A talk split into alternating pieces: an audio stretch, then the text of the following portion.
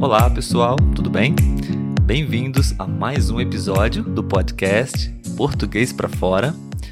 Meu nome é Olavo e nosso episódio hoje vai ser bem curtinho, bem pequenininho.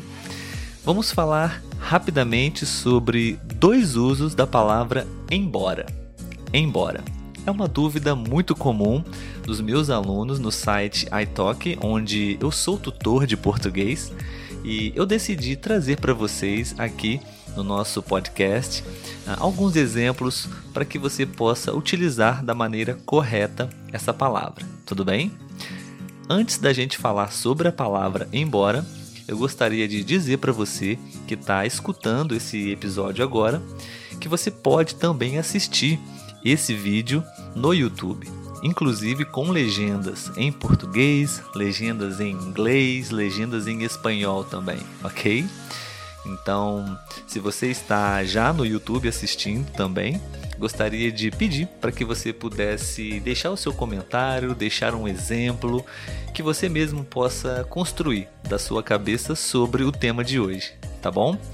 E se você realmente gostar desse vídeo, eu peço para que você possa compartilhar com outras pessoas, com outros estudantes de português também e deixe o seu like, claro. Então vamos lá. A palavra embora normalmente gera um pouco de confusão entre os meus alunos, entre a maioria dos estrangeiros que estão aprendendo português, né? Mas eu acho que a partir do momento que você entende basicamente quais são as duas maneiras de se utilizar essa palavra, fica tudo muito mais fácil. Então vamos lá, vamos à primeira. Uma das maneiras que nós usamos a palavra embora é como uma conjunção. Para ficar mais fácil, a, a minha dica para vocês é substituir a palavra embora por ainda que. Vamos a alguns exemplos para ficar mais fácil. Nós vamos à praia embora esteja chovendo você pode substituir a palavra embora por ainda que.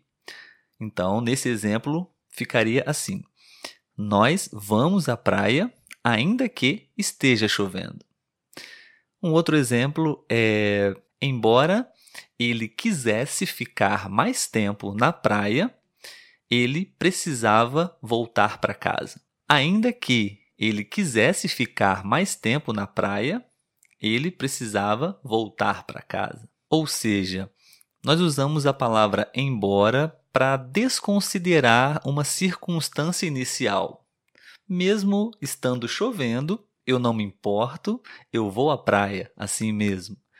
Um, embora eu não tenha dinheiro, eu vou viajar assim mesmo, de alguma maneira. Então, nesses casos, nós usamos a palavra embora. Acho que ficou bem claro, não? Essa maneira de usar a palavra embora. E também é muito usada a palavra embora no sentido de sair de algum lugar, sair de onde você está. Alguns exemplos bem simples para vocês.